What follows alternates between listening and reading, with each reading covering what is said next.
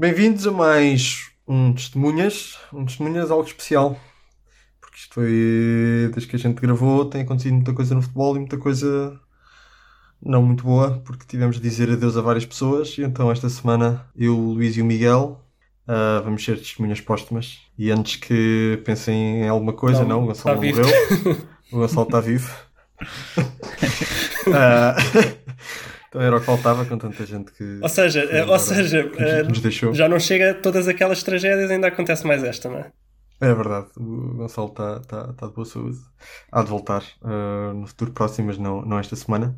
Semana uh, em que tivemos de dizer adeus a Maradona, tivemos de dizer adeus a Vitor Oliveira, a Reinaldo Teles e. E já chega, não é? Já não, acho mais alguém, mas. Uh, ah, era o teu Skype, Luís. Ainda tinha essa piada para fazer. O teu Skype também, também morreu. Só ouvintes não vão perceber. Eu acho que morreu alguém, eu acho que morreu alguém do Benfica também. Tenho, tenho essa ideia. Então... Morreu um guarda-redes. Sim. Um antigo guarda-redes. Ah, pois foi, pois foi. Também vi qualquer coisa. Mas pronto, não há, não há tempo de antena para toda a gente, não é? Isto de ser por ordem da importância e vamos falar, vamos falar das, dos maiores. E pronto, portanto, o programa de hoje vai ser um bocadinho a falar de algumas destas uh, mortes. E depois falar também um bocadinho de futebol no final, apesar de. Pronto, foi, foi duas semanas desde a última vez que nós gravámos. As coisas correram mais ou menos dentro do, do expectável no que toca a resultados, portanto, aí também será um programa mais curto, mas um, ah, cá estamos também para comentar um bocadinho no final. E pronto, e é isto. Prontos? Prontos, prontos. Sim, pronto. Vamos lá. Vamos grabar. Una villa nací, fue deseo de Dios crecer y sobrevivir. La humilde expresión, enfrentar la adversidad con afán de ganarme a cada paso la vida. En un potrero forjé una zurda inmortal con experiencia, sedienta ambición de llegar de cebollita. Soñaba jugar un mundial y consagrarme en primera. Tal vez jugando pudiera a mi familia ayudar.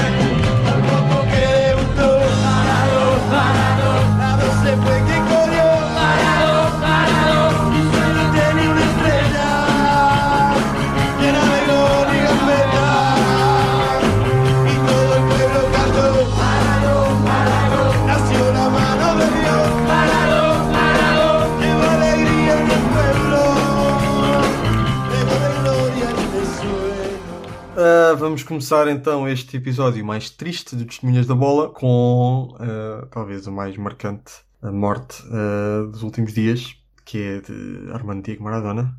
Que nós já, tínhamos falado aqui dele há, há poucas semanas porque fez 60 anos, não é? E até fizemos aqui uns, uns, uns minutos no final de um programa a marcar esse acontecimento e mal sabíamos nós que hum, passado, passado pouco tempo íamos estar aqui a, a falar dele pelas piores razões.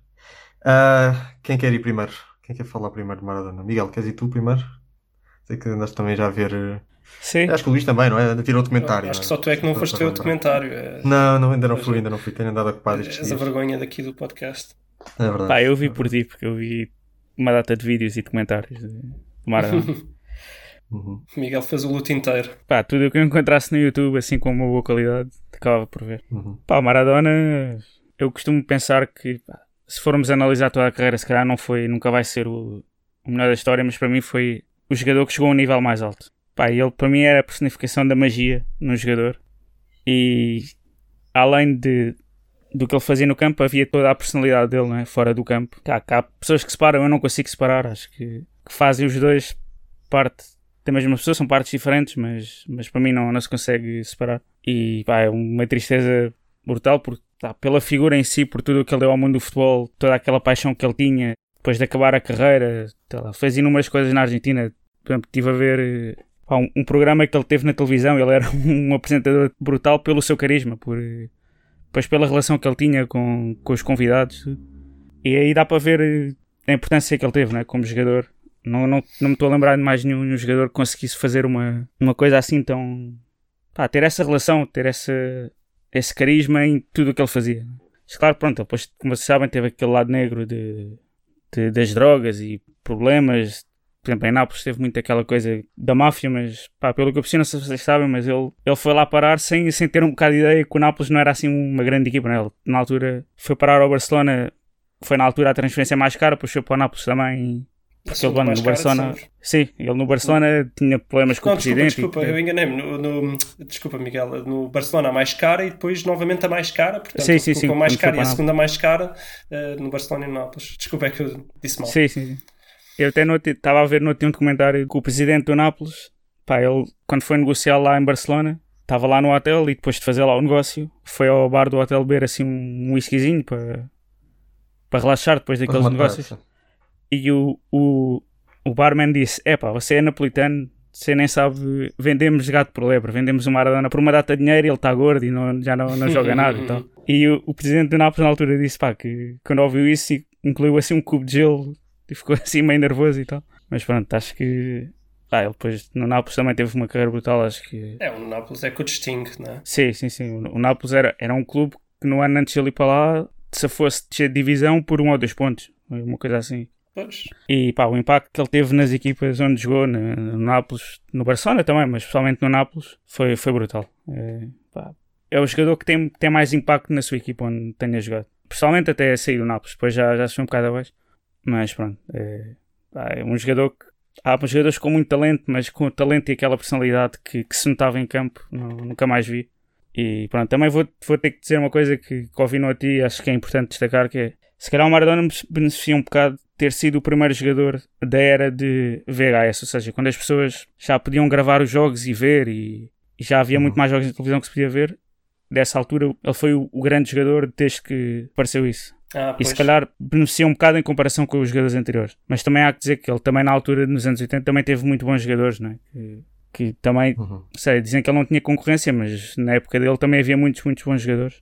Mas pronto, uhum. acho que pá, é, é um jogador único e repetível e é o que eu tenho a dizer. Miguel, Miguel emocionado aqui a dar é pá, foi, foi o jogador que mais gozo me deu ver. Ah, mas tu, tu ainda ouviste? Só vi no Mundial 94. Que e... tu tinhas? Tinha 9. Foi o primeiro Mundial que eu me lembro de ver. Do, do Mundial anterior, pá, lembro tinha a caderneta de cromos de minha e do meu irmão, mas lembro muito pouco. Mas esse aí de 94 ainda me lembro. Eu já não, eu não, porque aí eu tinha, eu tinha 5 aninhos, né? eu não, não faço Sim, ideia. A primeira fase, final, a primeira fase final que eu me lembro é o Euro de 96. Eu, eu lembro-me vagamente quando Portugal é eliminado no Euro 96, mas eu não via futebol Sim. nessa altura. E eu acho que comecei a ver futebol, para não dizer que tenha certeza, apenas em 98 com o Mundial. Acho que foi a primeira uhum. vez que eu realmente vi, vi futebol e depois a partir daí é que comecei uhum. a acompanhar. Mas então realmente não posso dar aqui uma opinião tão sentida como a do, do Miguel, mas do que vi, do que vi no, através de comentários e de imagens. Uh, Maradona era uma personagem, uh, já para não falar do imenso jogador que era, não é? Uh, eu acho também que dificilmente, ao contrário do que muita gente diz, acho que dificilmente ele poderá ser considerado o melhor jogador de sempre por causa da longevidade, o que também é um bocado posto em causa pela sua personalidade, muito provavelmente, mas no auge, no momento mais alto, eu agora vou parafrasear Gonçalo e dizer que talvez também não possa ser o melhor de sempre, porque eu não vejo como é que alguém bate aquele ano civil do Messi no auge, mas pronto, mas provavelmente é ele que compete com, com, com o Messi por, por, por esse título. Uhum. E, pá, é uma personagem genial, com uma capacidade de liderança que acho que nunca. É assim, alguém se calhar há de ter tido, mas não com, com o nível dele, aquela capacidade de liderança, aquele carisma dentro do campo. Uh, a única pessoa que me ocorre uh, é o Cristiano Ronaldo e ainda fica uns, uns furos atrás do que me parece ter sido o, o, o Maradona.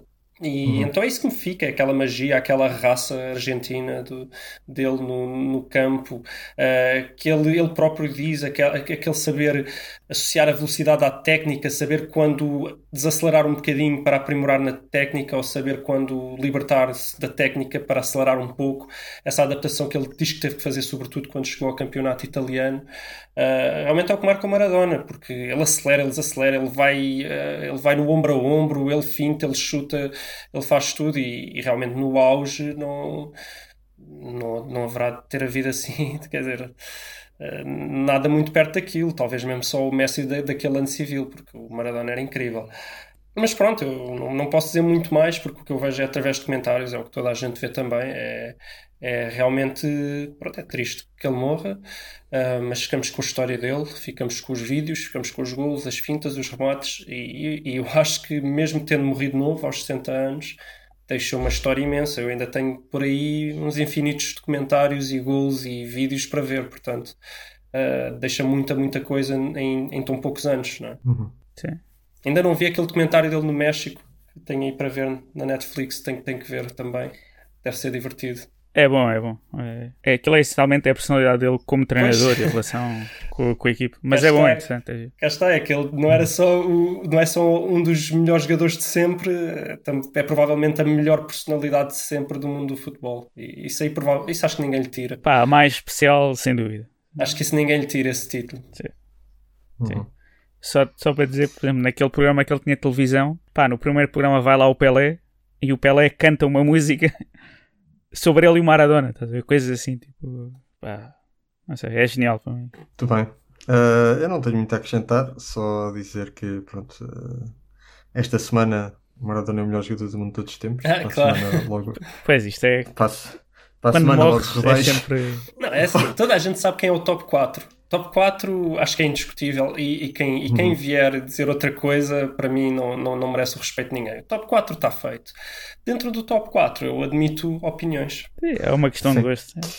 Sim. Agora, o que não é dependente só desta semana, e concordo com vocês, é que de facto o Maradona tinha uma personalidade, quer dentro, quer fora do campo, que é provavelmente a mais marcante de, se calhar não só desses 4, como de, de top 4, top 10, top 20. E eu acho que isso demonstra muito que o futebol, lá está, não é só a técnica, não é só, não é só a inteligência dentro de campo, é também a personalidade e a capacidade de liderança. E isso o Maradona tinha muito e é isso que lhe confere uma, um amor do, do povo argentino que, fazendo a comparação óbvia com o Messi, o Messi não, não chega lá. Não parece que não, não, chega lá. Uh, não tem simpatia não sei, pode adeptos. ser que exato pode ser que um dia chegue lá se ainda conseguir dar um campeonato é, do mundo pá, é. Pois. Ah, se calhar tinha que dar mais. Com, 30, com 35 ou 36 né? anos. Ou...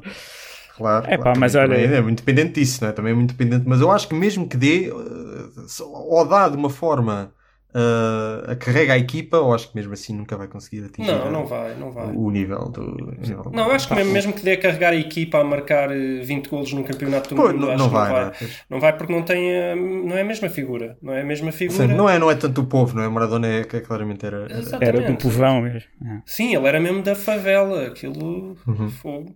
O Messi também nasceu, o Messi também nasceu eh, e não era, não era, não era rico, Sim, é? mas... tanto quanto eu sei, mas de qualquer das formas sai muito cedo da Argentina, não é? Não, não tem esse impacto na Argentina claro. como, como não jogou no Boca, no Boca.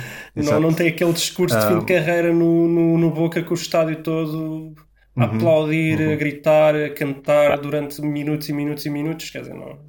E depois não tem é, uma coisa que o Messi, depois de perder três finais, disse: pá, isto da seleção não é para mim. E o Maradona exato, nunca exato. fazia isso. O Maradona, claro. tipo, em pá, aí dois meses, perdeu para aí 15 quilos para ir ao Mundial de 94. Sim, Fez sim. esse sacrifício. E acho que no Mundial de 90 tenho a ideia que jogou com um problema no pé e levou aquilo à, à final. Pois. A equipa já era um bocado melhor do que a de 86, mas perderam na final pá, por um zero com um penalti da Alemanha. Sim, sim. sim. Pois é essa, é essa entrega que, que, que, é impar e que pronto, merece, merece tudo que todas estas homenagens e merece estarmos aqui a falar dele há, há quase 15 minutos. Já? É um, ah, 15 não digo, mas eh, sim, mais de 10 já. Um, e é isso que eu tenho a dizer. Vocês têm mais alguma coisa a acrescentar ao que eu disse? Ou... Sei que tinhas aqui qualquer coisa sobre o JJ, não, não é se já, é, já, já que estamos a falar do, do, do Messi versus Maradona, Maradona versus Messi, o, o JJ eh, veio falar do, do Maradona, a dizer que realmente uma paixão inigualável pelo, pelo futebol, o que, eu, o que eu concordo, até estava há bocado a dizer-vos em jeito de piada que uma paixão como essas só vi no, no Oliver e Benji, não é? só mesmo o Tsubasa é que alguma vez teve uma paixão pelo futebol uhum. como como o Maradona tem. Aliás, eu acho que o Tsubasa é inspirado no Maradona, se não estou em erro. E também e tem aquelas frases, o Maradona tem aquelas frases de a bola, que é a minha amiga, está a ver? Não, esta bola. Ele até tem aquela em que ele diz que a bola não pode sofrer por causa dos erros que eu cometi, a bola tem que ser sempre. La pura. pelota não se mancha. Exatamente. Isso é do, do discurso. Isso é épico, isso é épico. É. Uh, e e pronto, portanto aí tudo bem, concordo com, com tudo no que o Jesus está a dizer, mas ele depois vem dizer que esse amor que nunca mais ninguém teve pelo futebol, talvez o Ronaldo tenha um bocadinho, mas que o Messi tem zero. O Messi não tem amor pelo futebol. E tipo, pronto, quero só comentar que, que foi da, das frases mais estúpidas que eu ouvi nos últimos anos. Mas, pronto, mas o JJ também é isto, né? o, o Maradona é amor pelo futebol, o JJ é, é dizer estupidez assim à, às carradas e de vez em quando também diz coisas muito certas, mas desta vez deu, deu na estupidez. Epá, eu acho que isso é. Ele vive o futebol de forma muito intensa, mas claro que menos intensa que o Maradona, mas. Pois, mas na cabeça dele só se pode viver assim, se não vives assim. Exato. Pá, acho que, o, que isso é a personalidade do Messi, que é muito mais tranquilo, está ali Claro. É como o Raikkonen na Fórmula 1, ele diz: pá, eu estou aqui é para, para conduzir o carro, não é para estar em conferências de imprensa e jogos psicológicos. É, pá, mas um... Isso é uma, é uma coisa de personalidade é, do, do Messi. Uma pessoa que já joga, joga, joga futebol há tanto tempo e é tão rico, se continua a jogar futebol é porque gosta, né? é porque tem muito amor sim, ao, sim, ao sim, desporto. Mas... Né? Acho que. Sim, mas isso não... é. Tu não, na cabeça tu não, dos, dos... não desenvolves aquele nível de técnica sem passar. Ah, claro, claro sem passar milhares de horas e milhares, em cima de milhares de horas só a, dar toques, a estar a bola contra a parede. A, Quem não tinha amor ao futebol era o Fábio Paim, mas até, até me fica Exato. mal meter o Fábio Paim na secção é. do Maradona, não é? Pois. Sim, sim. Exato. Portanto, sim, é uma JJ a querer, a querer ser marcante, a querer ser polémico mas uh, assim sou parvo. Pronto, já que estamos em polémicas, deixem-me só dizer também que aqui os, os ingleses, ah, eu estou em Inglaterra, portanto agora é Sim. é aqui os ingleses, o Miguel ainda está também, não estás, Miguel? Estou, estou. Então deram polémica porque as manchetes depois de, do, do Maradona morrer, hum, algumas eram assim um bocado provocatórias em relação à mão de Deus e algumas ainda pediam desculpas, tipo ele morreu sem pedir desculpas e assim aquela azia toda. Isso é mais o guarda-redes, é que, que nunca é? perdoa. O guarda-redes que sofreu o gol é quem Nunca perdoou. Nunca perdoou, mas, eu, mas eu, aparentemente os ingleses também não. Uh, e eu agora acho engraçado que é. Uh, até havia um, um, jornal que dizia se houvesse o VAR isto não teria acontecido. Ah, mas ah, agora já querem o VAR?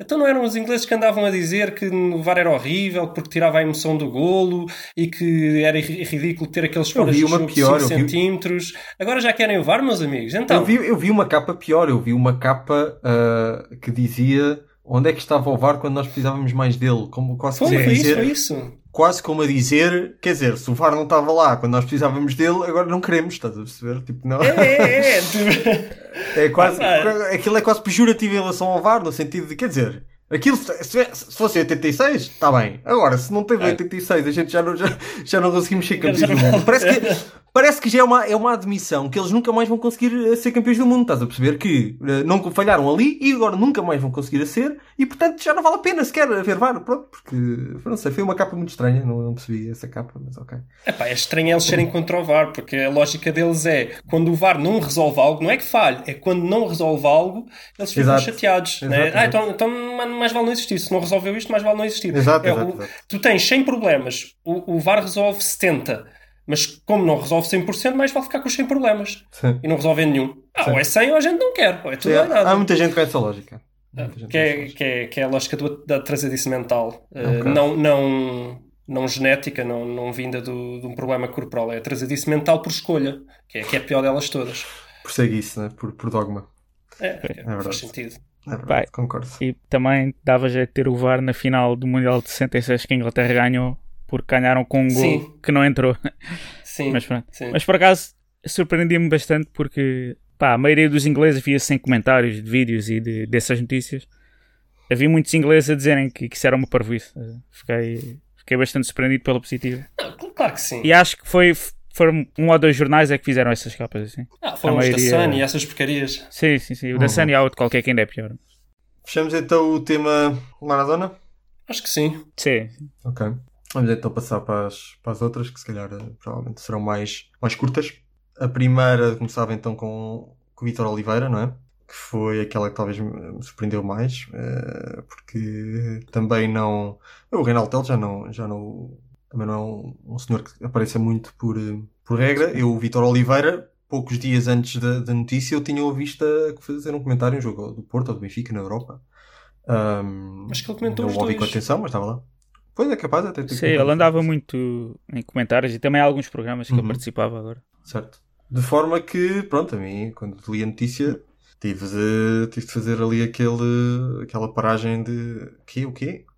E, mas pronto, eh, é verdade, parece que numa caminhada lá foi o coração, o coração deu de si. Pronto, uh, o que é que temos a dizer sobre isto, Luís?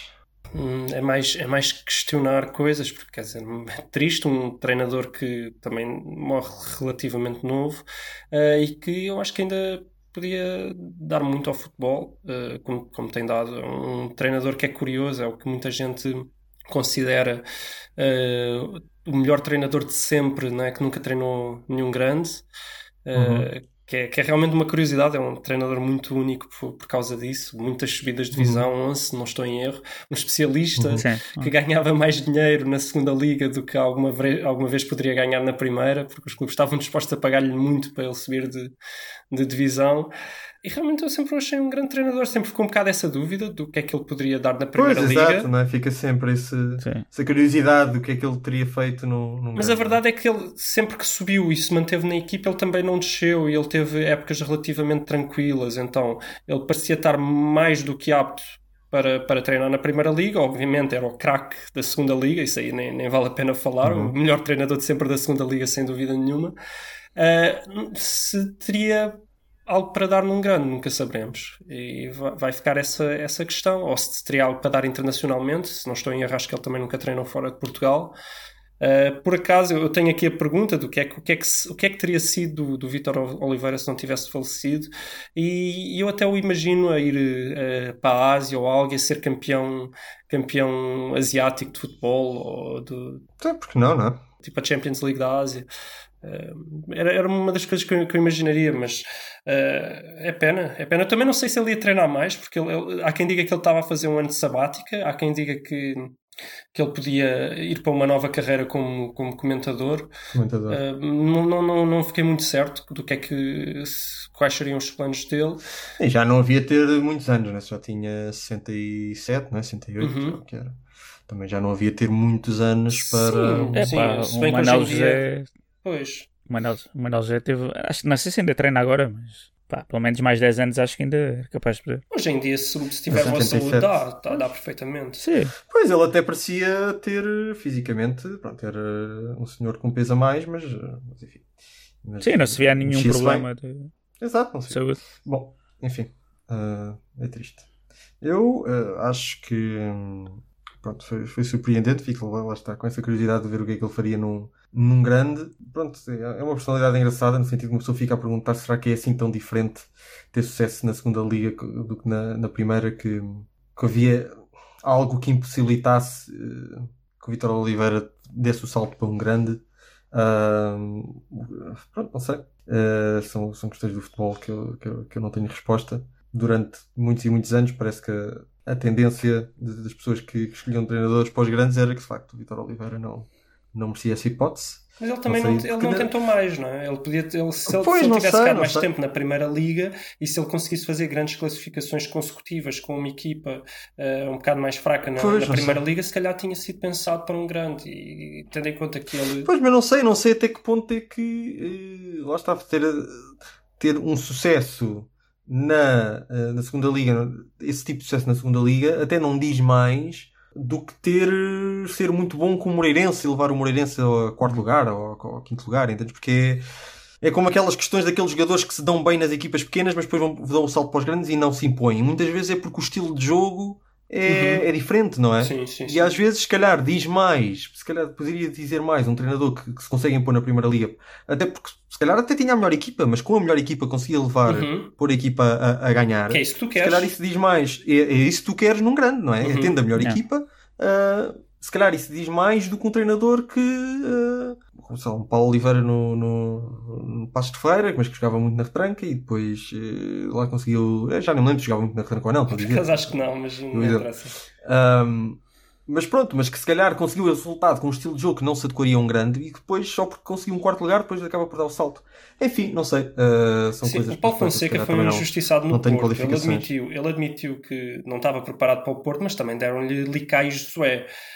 Pois. Portanto, fica complicado, não é? Uh, mas pois. em relação, deixa-me só dizer uma coisa importante, que é, eu concordo com o que tu estás a dizer, eu acho que para escolher uh, um treinador uh, para um grande, um treinador que tem sucesso consecutivamente na segunda liga a liderar, é? a ser o clube que vai uhum. à frente, é uhum. é mais ou menos o que tu queres também na primeira. A questão pois, é, exato. o que fica por, por, por oferecer de sinal aos clubes é essa ambição. Ele ao não tentar ficar mais tempo na, na, na primeira liga também bocado dá esse sinal pois, de lhe faltar essa ambição. E, e uhum. não sei, pode, pode, valer, pode não valer nada, mas, mas realmente é, é, um, é um sinal que não é muito bom para, que, uhum. para um dirigente, um grande que esteja a pretender contratar um treinador, não é? Digo eu. Pois é, sempre. Pois é estranho que nem nunca sequer tenha sido equacionado, porque pode não ter ido, tudo bem, mas uh, era, era raro ouvir o, o nome dele relacionado a um grande mesmo quando havia mudanças de treinadores. Sim. Uh, enfim, já passou a hora dele e mesmo assim teve uma excelente carreira uh, a um nível inferior, mas uma excelente carreira.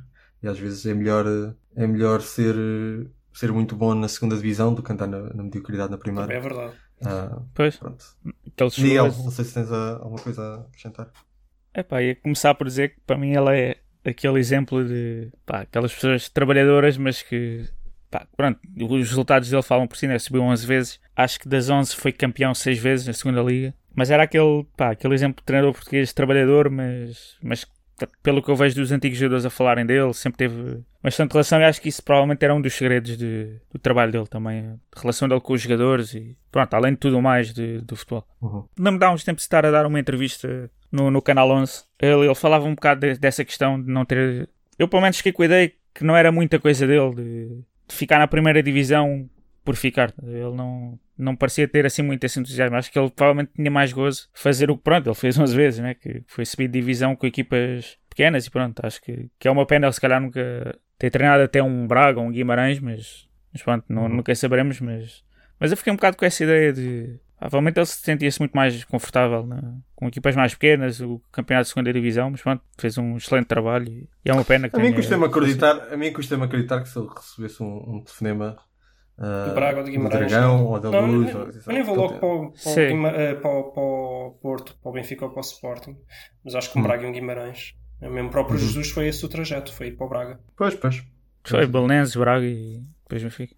Pois, tenho alguma dificuldade em acreditar que ele Sim. diria que não, mas enfim. Se calhar o Braga e Guimarães, sem ele estar no outro clube da Primeira Liga, provavelmente nunca lhe ligariam. E acho que faltou esse passo aí hum. para o chamarem. Mas pronto.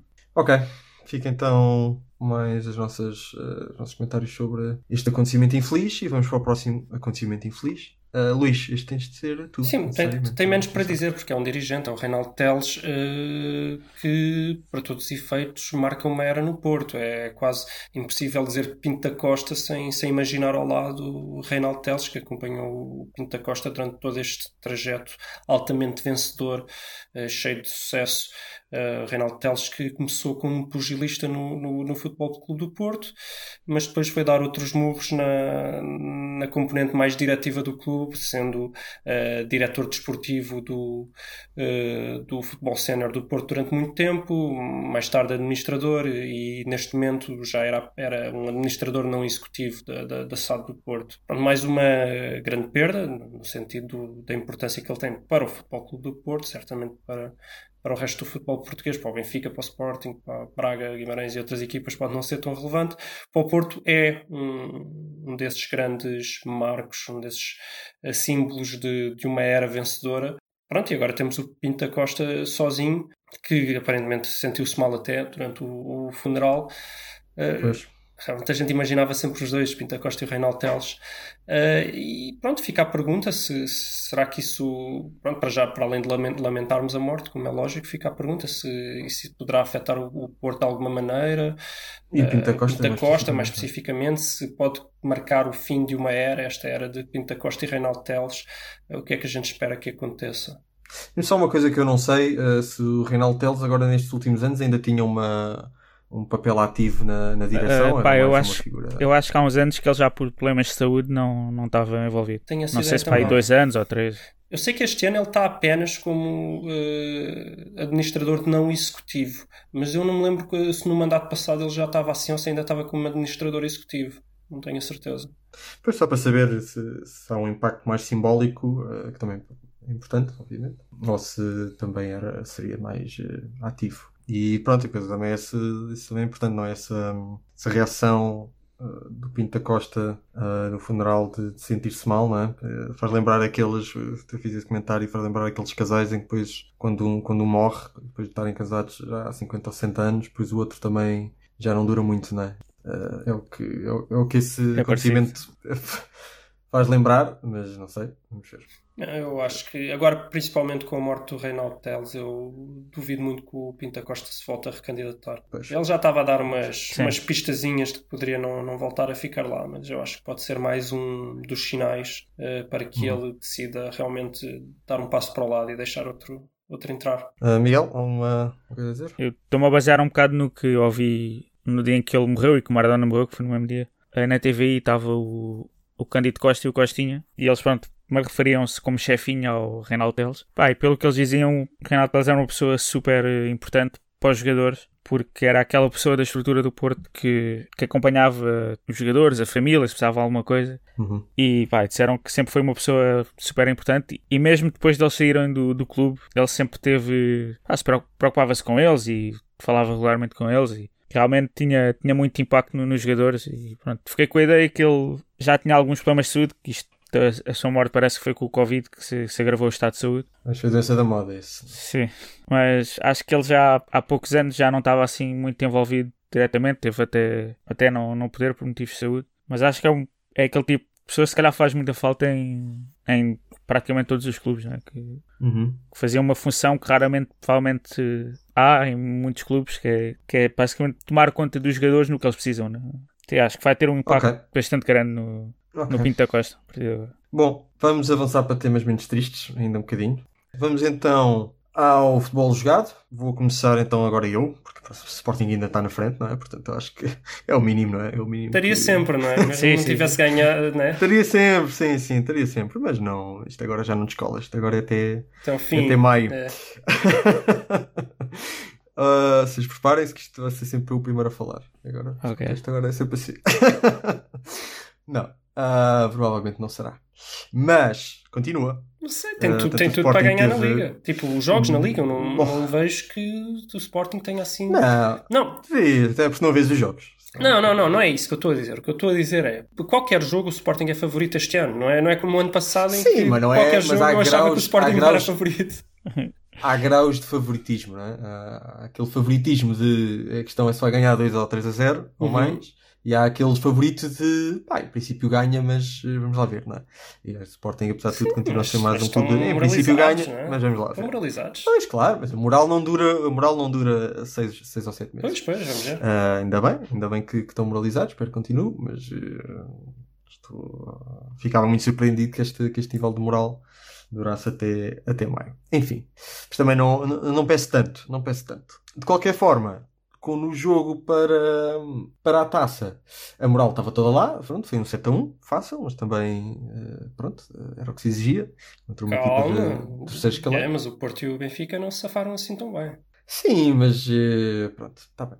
Mas continua a se exigir ou não? Eh, claro, era claro. o que se exigia. Pronto, aí quem falhou foi o Porto e o Benfica. O Sporting fez o que lhe exigia. Pronto, foram 7, mas também 3 ou 4 foram, foram partidos de 85. Já foi naquele, naquele momento do jogo em que em que o adversário já estava, já tinha deitado a toalha ao chão. Enfim, e pronto, mas correu bem. O que é de assinalar nesse jogo é que o Sporting marcou 7 golos, isto também para fazer a ponte também já para o, para o jogo com, com, o Moreirense, mas houve ali um, um senhor que não marcou, mas e pronto, né? quando se marcam 7 golos, espera-se pelo menos um seja a ponta de lança não foi isso que aconteceu. o Sporar uh, entrou de início, mas não, não conseguiu fazer o gosto ao pé, nem ao pé, nem à cabeça. Por isso, calhar, tinha sido importante para ganhar, lá está, alguma moral. Que sabe, jogador que não está com muita moral no, no Sporting é o Sporar e soltou-se no jogo, com, no jogo com o Moreirense. Eu não, eu não entendo essa lógica. O, o Sporting está-se a queixar uhum. do Sporar, que tem neste momento na Liga uh, uhum. dois golos e duas assistências. Pá, uhum. isso no Porto dá, dá direito a titularidade para o resto do ano. Eu não estou a ver, estás a queixar do quê? Marega tem dois golos. E dois golos no mesmo jogo. Foi no primeiro, marcou logo dois gols, já está, já tem a titularidade garantida para o resto da época. O Amorim é que não entende. O Amorim é muito burro. Exato. é, mas o, neste último jogo do Porto já entrou, entrou o Taremi de início, não é? Então não jogou grande coisa. Bem, é, o, Se calhar não é titularidade para o ano inteiro, é só para, para 7 8 jogos. Não, não, mas acho que foi numa ótica de. Poupar? Poupar, sim. Não, não me pareceu que fosse uma perda de titularidade. Foi. Eh, jogaste o jogo inteiro na, na, na, Liga dos Campeões, agora vamos meter o Taremi e depois uhum. uh, o Marega voltou a entrar e jogou ainda grande parte, jogou uhum. acho que 30 ou 40 minutos quase de, deste jogo. E uhum. agora jogará outra vez a titular sem dúvida nenhuma na Liga dos Campeões. É possível. De qualquer das formas, perderia mais um ponto de lança de um, de um clube grande. Uh, pois eu também. Seja o Sporting ao Porto. Pois, isto, isto não quer dizer que o Sporting não ajuda. O não é, não é zero. Uh, mesmo no jogo contra o Moreirense, recua, ajuda na construção de jogo. Já apontámos isso aqui também no, no podcast. E isso ele faz bem. E eu gosto que ele faça isso. Mas de facto, na finalização, uh, não, não, está, não está a coisa a correr bem. E hum, não só na finalização, como também no ataque aquele último passo, não é? Houve ali três ou quatro jogadas no jogo com o Moreirense em que o Sporar parece que hum, parte tarde, não é? Se tivesse partido um bocadinho mais cedo, tinha conseguido, se calhar, uh, tinha obtido uma, uma boa oportunidade de marcar golo e, e, e, nem isso conseguiu. E depois ainda houve ali uma outra que teve uma oportunidade para marcar e também não, não conseguiu meter a bola lá dentro. Uh, isso é algo preocupante, mas também já apontámos isso aqui e dissemos, pronto, o Sporting tem, tem de ver se compra um ponto de lança e continua a ser verdade. Nisto, quem salva o jogo continua a ser o Pedro Gonçalves, que pronto, é um homem é um homem que me faz pensar que se será que se eu mudar de sexo eu consigo, consigo convencê-lo a fazer lobo comigo ou não? Uh, sabes, que, sabes, sabes que não, não, não, precisas, durante o jogo. não precisas mudar de sexo. Uh, achas que não? Não, não sei. sou não, suficientemente, não, como não, homem, sou suficientemente atraente para seduzir o Pedro Gonçalves. Estou só, só, a dizer que, estou só a dizer que não é um, Não sei, não sei quais são os gostos do, do Pedro Gonçalves. Estou só a dizer que não é. Pois, um... talvez, não sei. Tem, tem de averiguar, tem de averiguar. Mas isto são coisas, pronto, me passam muito rapidamente. Isto demora ali. Uh, 5, 10 segundos durante o jogo, mas há ali 5, 10 segundos em que eu estou, vai, não vai, para ir ao Google procurar uh, clínicas de, de mudança de sexo, para ver se, se, se, de facto tenho uma hipótese com, com o Pedro Gonçalves, porque de facto, pá, um jogador que ah, resolve jogos, pá, que tão bom. Eu, pronto, fui embora ao Bruno Fernandes e eu pensei, ah, pá, isto agora falta, as saudades que eu vou ter do Bruno Fernandes. E não, não, está lá o Pedro Gonçalves e pronto, estou bem, estou satisfeito. Uh, dito isto, a defesa continua também fraca, aquele primeiro gol do Moreirense fraco. Uh, vamos lá ver se também melhoramos isso, não é? Mas pronto. Uh, e o Sporting continua em primeiro. E vai continuar, pelo menos mais, mais uma semana. Está com 4 pontos de vantagem. Pronto, a ver se agora aguentamos até ao Natal. O plano continua a ser o mesmo. É chegar ao final de 2020 em primeiro. Acho que o Sporting para a defesa estava de olhar alguém, né? Do Rio Ave, se não estou em erro. Sim, mas acho que é um lateral esquerdo. Pois, ah, exato, é o lateral esquerdo. Pois, não sei o que é que mas, eles querem portanto, fazer. Nós precisamos é de um central, não é? Pois, exatamente. Não sei que, não sei que o Ruben Amorim esteja a ver, ver alguma adaptação desse lateral esquerdo ali à central, Pode mas ser. de qualquer das formas, quem joga, quem joga do lado esquerdo naquele esquema três centrais é o Fedal, que também é, é canhoto. Portanto, também não estou a ver a adaptar. Pá, não sei, parece-me assim uma coisa um bocado estranha. Não sei se será um substituto para o Nuno Mendes, mas qualquer das formas para isso está lá o ah, sim, Bom, não, não sei. Faz sentido. Portanto, também não, não percebo muito bem essa jogada. Acho que há outras prioridades, uh, mas uh, podemos depois pensar em reforços mais, mais próximo do, do Natal. Vamos avançar para, para outros clubes. Porto e Benfica, quem é que ia primeiro? Ah, pois é, nem, nem me lembrava que o Benfica tinha jogado. Jogou, sim, senhor. Contra a Legenda. A Legenda. Pá, foi um jogo parecido com o anterior, com o Rangers. Uh, foi um bocado sofrido, depois lá acordaram um bocado a meio. Pá, eu acho que também não se dá o devido valor ao Rangers, porque até é uma equipa bastante sólida, bastante boa e perigosa. E tem uns craques no Mas ataque, acho... quem, quem dera se calhar ao sim. Porto ter aqueles craques no ataque. Sim, okay. sim, sim, sim. Mas pronto, foi, foi um bocado parecido com, com o jogo anterior. Pá, foi ali um bocado sofrido, mas depois lá, lá empataram e pronto, fiquei sempre um bocado aquela sensação que podiam ter feito um bocado melhor. Mas... O Benfica estava a perder, mas no Sim. final mandou vir o Megazord e, e era só porque Ranjas, Ranjas Megazord era só. É. Ah, pois é, o Ranjas. Power Rangers. Mas eu tinha uma pergunta para fazer e agora tu desconcentraste-me com o Megazord. é. Desconcentraste-me com o Megazord. Ah, foi. É, pronto, já também já um pouco a antevisão agora do jogo. Pronto, é a única equipa que ainda não jogou e nós. Uh, Já, já não conseguimos fazer o jogo, é só na segunda. Gravar uh, antes do jogo. Uh, se tu tens alguma previsão para, para este jogo agora com, com o Marítimo, não é? Um jogo Marítimo fora, eu acho que este é, é, possivelmente o jogo mais difícil do Benfica até ao final de 2020, para o campeonato. Um, inclusivamente até porque o Darwin continua com o Covid, não é? Pois. Ainda não ouvi que vai jogar. Portanto, não, não vai, o que é que achas? E o Seferovic só marca quando entra do banco. Pois. Uh, eu quando me lembrei deste jogo pensei no jogo anterior com o Marítimo, que foi, foi uma desgraça. E pá, e não tendo o Darwin, estou um bocado pessimista, mas, mas pá, não sei, acho que vai, vai ser um jogo bastante difícil. Até pelo cansaço, que, que agora é um jogo quinta de segunda, depois é outro na quinta. Mas sim, é um jogo importante e... E o Tarap também tem Covid, não é? Portanto, sim, sim, sim, o Tarap e o, o Weigl e o, o Darwin não, não, não podem jogar. Está complicado. Achas que o Weigl ainda, o Weigl ainda é carta no baralho? Porque as notícias que saem são que ele quer sair e assim, aquilo está um bocado. É pá, sim, mas por uma questão de rotatividade por causa do calendário não podem também descontar assim. E também se o querem vender. Pois, não sei. Mas sim, parece que ele, que ele quer sair agora já em janeiro. Sim, onde seria, que vai. Seria bom para as duas partes. Pois, uh, não sei. Sim, não, efetivamente até agora não rendeu o que se esperava e parece que não encaixa ali no esquema dos dois, até agora não encaixa. Mas também não é o único. Tem, já falámos várias vezes. Mas... Sim, sim, sim. Mas sim, ele parece estar, estar descontente. Então, dele estando desmotivado, acho que é, é bem provável problema, que o tentem vender. O problema do Benfica é as individualidades, quer dizer, são nulas. Ninguém está a render. Os jogadores estão todos a render bem Sim. menos do que se esperava deles. Não sei se é porque realmente são maus e toda a gente achava que eram bons ou porque estão só desmotivados. Pois está ali a faltar um clique, não é? Ah, para mim é esse o problema. Quer dizer, Cebolinha não, não, não, joga nada, o Weigl não joga nada, o Gabriel já ouvimos jogar muito melhor. Eu duvido que este seja o nível sim, do Gabriel. Uh, mesmo sim. os próprios defesas não são assim tão maus, quer dizer. Mesmo o Walter Schmidt começou muito bem, mas agora parece que caiu, caiu não é? Um não sei o que é que se passa ali no Benfica. Aquilo lá está ali, está ali a faltar um bocado de estabilidade, acho eu. Acho que depois aquela saída do, do Rubem Dias e a lesão do, não tem identidade, do tem. André Almeida. Pois, está tudo está... perdido, está tudo à procura, todos os jogadores Sim. estão à procura deles próprios. Sim. O próprio Jesus Sim. parece que está a duvidar de si mesmo. Está uma Sim. coisa muito estranha. É isso. É isso, é isso. E eu acho que, pronto, continuo a achar que é uma questão de tempo até se encontrarem. Mas pá. Se demorar tempo a mais. Se demorar tempo a mais, pá, é, é começar mais, a, ela começar para falar da, da palavra começada por T, não é? Espero, espero que, que é suceda, mas acho que não. A palavra começada por T é a palavra que o, que o Rubén Amorim não quer dizer. E os sportingistas em geral não querem dizer, nem vão dizer. Nem tu me vais obrigar a dizer a palavra começada por T. Ah, aí. O Rubén, Rubén Amorim diz que só, só a dois minutos aquele, do fim do último jogo. É, é aquele nome romano, não é? Sim, sim. Aquele... menos, menos uh, referências históricas, mais futebol. Porto? Precisamos passar para o Porto? O Porto. O Porto que teve duas vitórias importantes. Uma contra o Marselha muito parecida com a primeira. Talvez o Porto tenha estado um bocadinho melhor na primeira, mas esteve bem neste também. Uh, defender, dar a posse de bola ao Marselha uh, muito bem organizado e à espera do erro que já se viu que este Marselha vai cometer o Porto sabendo que vai acontecer e ganhou com relativa facilidade ao Marselha. Depois, no sábado, ontem, né? Uh, teve uhum. um jogo bem mais difícil. Eu gostei muito da primeira parte. Porque vão dizer, ah, mas o Porto não criou quase perigo, não sei o quê. Não, mas trocou bem a bola.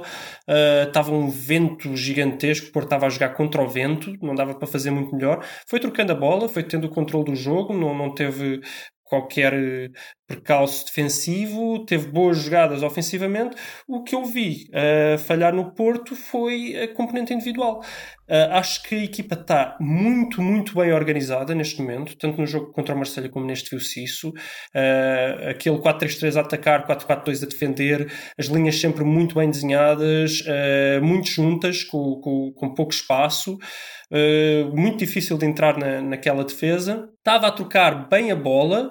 Parece que o uso do Grujic, que eu até nem gosto muito, ajudou a dar ali algum pêndulo. É um jogador que não traz assim tanto individualmente, porque não é um craque com bola, não é super agressivo sem bola, mas tem realmente um posicionamento muito bom e ajuda a dar esse pêndulo à equipa.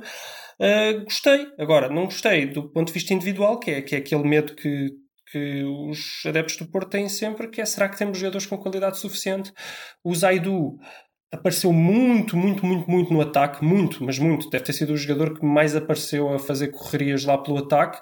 Teve oportunidades infinitas de ter feito grandes cruzamentos ou grandes passos que poderiam ter dado o gol. Falhou absolutamente todos, 100%. Eu acho que posso mesmo dizer assim de boca cheia, 100% dos lances ofensivos ele falhou-os. Uh, e fica difícil. Acho que mesmo o próprio Grujic, uh, quando teve a bola mais à frente, também parecia que estava com medo. Ele nem parece mau tecnicamente, mas um, talvez um bocadinho lento de pensamento, uh, falta de confiança, não sei. A bola parecia que queimava um bocadinho. Sérgio Oliveira não teve tão inspirado. Otávio teve combativo, mas também não teve particularmente inspirado. Taremi passou um bocadinho ao lado do jogo. Acho que não teve mal na primeira parte, mas, uh, mas também passou um pouco ao lado do jogo. Corona, combativo, sempre em jogo. Fica chateado, fica chateado quando vês o Taremi a perder uma oportunidade de se impor. Ah, claro, uh, claro que fico, porque pensando no longo, no longo prazo, no longo prazo a gente sabe o que é que isso quer dizer. Uh, E eu gostava de ver um bom ponta de lança no Porto. Eu acho que ele, o Porto neste momento tem quatro pontas de lança bastante decentes, alguns deles com muito potencial. Eu acho que o Taremi tem muito potencial. O próprio Tony Martinez tem potencial, vimos o, o golaço que ele marcou na taça. O Ivan Nilsson tem potencial. O Marega é aquilo que já sabemos, que não é, não é mau nem é bom, é médio, hum, ajuda, é, é um jogador importante para a equipa, mas eu gostava que não fosse o titular indiscutível. Eh, e até gostava mais que quando fosse titular jogasse a segunda avançada e não a primeira. É vou repetir isto infinitas vezes até ao final do podcast, uhum. já sei. Uh, mas pronto, a segunda parte, eu acho que o Porto sentiu um bocado também o cansaço físico e começou muito cedo a decidir, ok, vamos manter este 1 a 0 até ao final. E pronto, olha, pelo menos foi, foi bastante eficaz nesse aspecto. Acho que defenderam bem até ao final do jogo. Houve ali alguns apertos mais a nível de pressão do que propriamente uh, com lances efetivos de perigo. Pronto, é daqueles jogos que é, é para ganhar, jogos difíceis depois de Liga dos Campeões, é para ganhar, pouco interessa se, se foi por um gol, por dois ou por três. Ganhou, é o que conta. Mas parece que espero que o Uribe não, não volte também. Já agora, só para falar disso, acho que este Uribe, mesmo não sendo nada de especial, acho que é infinitas vezes melhor que o, o jogador invisível. Realmente parece que o Porto está a jogar com um 10 quando joga o Uribe. Estás confiante que o Porto não perde pontos até ao, até ao final do ano? Não sei, o problema é o ataque. Eu acho que o Porto finalmente está a defender bem e acho que agora é, é para sentar. É para aquele Sar é um uhum. craque. Eu gosto muito desse jogador, que pena que ele já é do, do Chelsea. Uh, então eu acho que pelo menos isso já é bom. Vai ser muito mais difícil marcar gols ao Porto, o que significa que se o Porto marcar um gol vai ficar muito perto da vitória. Agora, o ataque, vamos ver. Quer dizer, o Luís Dias acho que está um, um bocadinho menos irregular, está a aparecer mais, o que é bom, porque ele quando, quando aparece, aparece. Corona é bom. O Marega é mau, mas pelo menos já temos mais soluções. Quando a coisa não está a correr bem, há mais gente para entrar. O meio campo parece um bocadinho mais organizado neste momento, um bocadinho mais forte. Uh, vamos ver como é que uhum. sai a nível ofensivo. Eu acho que talvez o Porto não, no campeonato não, não, não perca pontos tão cedo. Talvez agora consiga uma série de vitórias consecutivas assim jeitosa. Eu espero eu, pelo menos. Mas acho que tem condições para isso, pelo menos porque a defesa está bem coesa neste momento. E a nível da Champions, a ver se saca já, sei lá, um empate já seria bom, né? Um empate agora no próximo jogo contra o City e está feito. Mesmo que não ganhe. É no Dragão, né? Dragão. Ah, não faz muita diferença porque não há adeptos.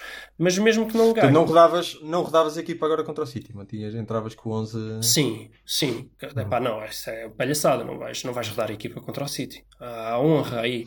Ah, não foi. Não, não, não, não, não. É para ir forte. É para ir forte e tentar forte. Sacar uma vitória ou um empate já seria é mais que suficiente, portanto. A vitória também só interessa se for. Vitória só interessa se for por 2 a 0 ou mais, não é? Uh, Uhum. Portanto, já ficaria contente com o empate. Acho que é bom. Uh, embora acho que o Porto teve aí para ganhar. Uhum. O City também não está, está, está, a ter dificuldades com a maior parte das equipas. Portanto, não é, sim, sim. é impossível sacar um pontinho ao City. Mas sim. Ok. Comentários breves. Uh, Luís. Comentários breves. Temos aqui uh, a polémica da semana, que é se Vilas Boas fez de propósito para perder contra o Porto. Portanto, isto é tão palhaçada que nem vamos, nem vamos comentar, né? É.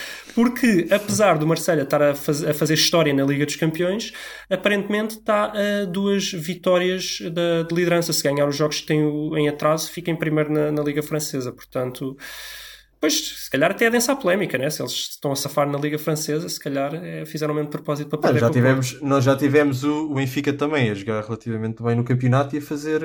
Não sei, estou a gozar. Epá, é, aquela, é aquela história. Zero pontos sendo, sendo o Vilas Boas, a equipa do primeiro o Vilas Boas... O Marcelo está bem encaminhado para, para o recorde da Champions tá, do tá, Benfica. Tá. Epá, é do Benfica? Pois está. É, o é. Benfica acho que foi é o clube que. Teve mais tempo com que... derrotas consecutivas? Ah, isso não sei, acho, sei. Não, acho que, acho o Benfica tinha aquela coisa de ser a única equipa do pote 1 que alguma vez que não conseguiu fazer Fez um o zero ponto. Ah, mas o Marcelo não é do pote 1. E o Marcelo acho que já vai com 13 jogos pois. sem ganhar, ou 13 derrotas. É pá, uma, uma coisa bizarra. Sim, sim, sim. É, acho que são 13. Eu lembro de, de comentar isso no jogo. Sim, pois, se calhar o, o Vilas Boas nesses jogos também fez de propósito para, para, não, para não os ganhar. Uh, já, já, já para ter uma desculpa para depois poder perder com o Porto e Pronto. E temos também aqui o Atlético Madrid, que neste momento, se ganhar o jogo que tem atrás, fica com 9 pontos de vantagem do, do Real Madrid. Será que podemos começar a achar que o adversário do Atlético Madrid neste campeonato vai ser a Real Sociedade? Real Sociedade. Mas... será, que os, será que o pessoal, o pessoal do Atlético já diz a palavra começada por ti ou não? Também. É olha, com o Félix, eles, com o Félix podem arriscar. O Félix que está no topo dos marcadores em Espanha, apesar de não ter marcado neste último jogo. Uh, okay. Temos o Mourinho que hoje empatou num jogo horrível, e é isto é que mais vezes me faz ter raiva do Mourinho, em que ele decidiu vou empatar este jogo e conseguiu, portanto, mérito para o Mourinho. Pena que ele não tenha decidido que ia ganhar o jogo. Uh, está em primeiro, empatado com o Liverpool. E temos o, o, Bruno Fernandes e o Diogo Jota continuam imparáveis a marcar golos, jogo atrás de jogo. Uh, pena que, nomeadamente, o Bruno Fernandes, depois na, na seleção, decida desaparecer e parecer um amador de futebol, porque se ele, se ele metade, jogasse metade do que joga no United mas na seleção bastava metade, já, já era um jogador incrível Sim. para a nossa seleção. Mas pronto. O, United, o Bruno que uh, foi, para o, foi para a Premier League jogar no Sporting da Premier League. Literalmente, coitado. coitado. coitado.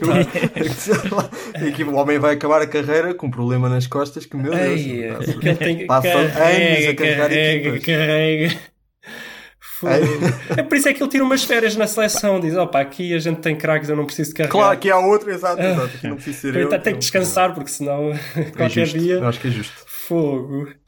E é pronto, e não sei, temos aqui tiki-taka. Vamos ao tiki-taka assim bem rapidinho. As coisas melhores. Epá, ó, temos aqui. Olha, eu agora, eu agora nem estou nem a ver a notícia por inteiro, mas uh, houve aquela polémica de um jogador que apalpou, portanto, os genitais a outro jogador na, na segunda Liga Inglesa e agora eles estão a ver qual é a maneira de punir isso. E... Não, de punir, então estava a fazer um, um exame à próstata, não é? Não, é, é. É o, o, cancro testicular. Exato. Para quem... A próstata, depois não é a próstata, a próstata era o nacite. Para quem não entende, isso foi. A próstata era sim, sim, exato. Mas para quem não entende, isto tem a ver com uma propaganda do. Como é que ele se chama? Estamos a esquecer o cabeludo da Colômbia. Valderrama. É, exatamente. Valderrama, que houve um, Mítico. um jogo em que um. Não lembro contra quem foi, mas o outro jogador vai lá, palpa-lhe. Foi contra o Real. Palpa-lhe de um lado palpa-lhe do outro e depois apalpa-lhe por inteiro. E eles fizeram a propaganda a dizer que é precisamente assim que se verifica se existe o potencial de haver cancro testicular ou não. Portanto, era só isso. Era só isso. Temos aqui o Rooney uhum. que diz que uh, tem que se banir uh, o jogo de cabeça entre as crianças, ou seja, que elas não podem uh, cabecear mais a bola, porque aparentemente há uma correlação entre jogar futebol, eu creio que profissionalmente sei, e, e probabilidade de demência. Uh, e, pois. Isso explicaria ao Gonçalo, não é? O quê? é... ok, ok. explicaria muita coisa, não é? Epá, eu. Mas será que eu posso fazer a piada que se alguém sabe disto é o Rony? Pois, acho que pode. Porque, epá, não, é que isso aí. Ele tem assim um bocadinho aspecto tem deficiência de Down, mas também não tem nada a ver com demência. Não, portanto... não Coitado. Agora já está dito. Agora já está. Não, até a gente é melhor cortar. Que, que foi, não, parece não, que eu vou. Está dito, está dito. Não, vai, que isto é aquela não, cena não. que a gente pode fazer em privado, mas em público é feio, meu. Muito feio. É um bocado, é um, um bocado muito. Mas, não, é pá, eu acho que isto é, é um bocado para falando mais sério, porque quer dizer, isto é futebol profissional. Não, é? não sei se realmente tem lógica a nível das crianças, porque o futebol profissional está associado a tanta mais coisa, não é? Desde. Uhum fazerem desporto todos os dias a um nível estupidamente intenso, levarem cotoveladas e darem cabeçadas na cabeça dos outros, não creio que seja só a bola. Mas ele tem razão numa coisa. Eu lembro-me quando era miúdo, aquelas, aqueles chutões para o ar, vai lá tu meter a cabeça, que eu não meto. Ui, ia jogar com uhum. aquelas bolas velhas, às vezes meio molhadas, aquilo, teres lá a cabeça, era que ó, ias, ias direto para o, para o balneário para, para, para arrefecer. Epá, aí, uhum. Mas não, eu acho que aí quanto muito podias era ajustar a qualidade e o tamanho As das bolas. bolas. Acho que não é, não é preciso banir a, coisa. E acho que ele não é tão intenso na, a nível uh, das crianças para que haja Camadas, Portanto, que era também o que o tipo do Valderrama tentou fazer, que era ver a qualidade e o tamanho das bolas. Sim, sim. Não, fizeram-lhe ele. Está, fizeram está tudo interligado. Está tudo interligado. Pá, agora também temos os donos do VAR a pedir para a cessação imediata da utilização do VAR porque eles é que têm a patente. Eu, eu, eu não sabia que agora existia uma patente. De... Olha, e se a gente começasse a usar as imagens que toda a gente vê na televisão para ajudar o árbitro? Para ajudar os árbitros. Vai ser uma patente. Pois nem percebi isso. Não percebi. Não, não, o, mundo das patentes, pois, eu... o mundo das patentes é uma coisa que às vezes quando penso nisso. Pá, qualquer dia vou meter uma patente de. É pá, sei lá. Uma patente. Olha, e vou meter uma patente para respirar. Uma ideia que eu tive. As pessoas respirarem. Hã? Uhum. Mete lá uma patente e depois mete toda a gente em tribunal porque estão a respirar sem, sem pagarem direitos de autor. Eu presumo que nunca ninguém se tenha lembrado de meter esta. Uh... Esta patente, acho que não. Acho que não. E pronto, temos aqui o, também o Braga que meteu uma foto do Carlos Carvalhal a dar a tática aos seus jogadores. O problema é que a tática tinha 12 jogadores de campo. Se calhar tinham um filtrado noutra equipa, pá. Contra quem é que eles jogaram? é uma questão de ver se eles têm algum emprestado. Assim, Pá, sabes, que isto, sabes que isto já aconteceu tipo, em futebol distrital? Eu acho que tenho um amigo meu, eu, eu, tenho ideia que, que é o meu, meu primo, que disse que uma vez num jogo o, o treinador deles começa a dar a tática e a certa altura começa a dizer quem é que vai jogar, começa a dar os nomes e a certa altura alguém diz: Pá, mas ao menos estão 12. e ele tipo, ok, então olha, olha, tu vais para o banco, eu nem sei se foi o meu primo ou algo, mas está a ver, olha, então vá, sim, tu ficas sim. no banco então. Portanto, eu já, eu já não digo nada. E... o décimo segundo jogador. Sim, levou isso demasiado à letra. Epá, e Exato. temos o Jorge Jesus também com a legenda do, do Chelsea. Uh, Exato. E acho que essa, Gerard, essa, nem, é, essa nem, nem precisa isso, de comentar. Está ao nível do Paulo Fonseca a falar da geografia. Ei, a geografia. Já nem me lembrava disso. Às vezes. Era, Na era, Alemanha, e depois trocava o clube. Era o Bayern, era o Bayern, era. E era o Borussia que o Borussia. Depois estava noutra vezes... cidade, já nem me lembro. É, mas já nem me lembro quanto quem era. Acho que era o Leverkusen, não? A certa altura ele já ia com o é Bayern capaz, e o Borussia. É. Acho que ele disse tipo o Borussia, mas depois jogava em Munique. Ou... Oh, era uma coisa assim. Que loucura. Às vezes não se percebe muito bem o que é que o JJ quer dizer. Às vezes era melhor ter assim umas lendas por baixo. Essa mensagem passava melhor. Ai ai, ok, está feito então programa, este programa. Uh, fica aqui então também o nosso adeus ao, ao Maradona, uh, ao Vitor Oliveira e ao Reinaldo Teles. E pronto, esperemos que as próximas semanas não, não sejam tão pesadas. E é isto. Está tudo dito? Está tudo. Está tudo. Ok. Bem-aja. Bem-aja. Bem-aja.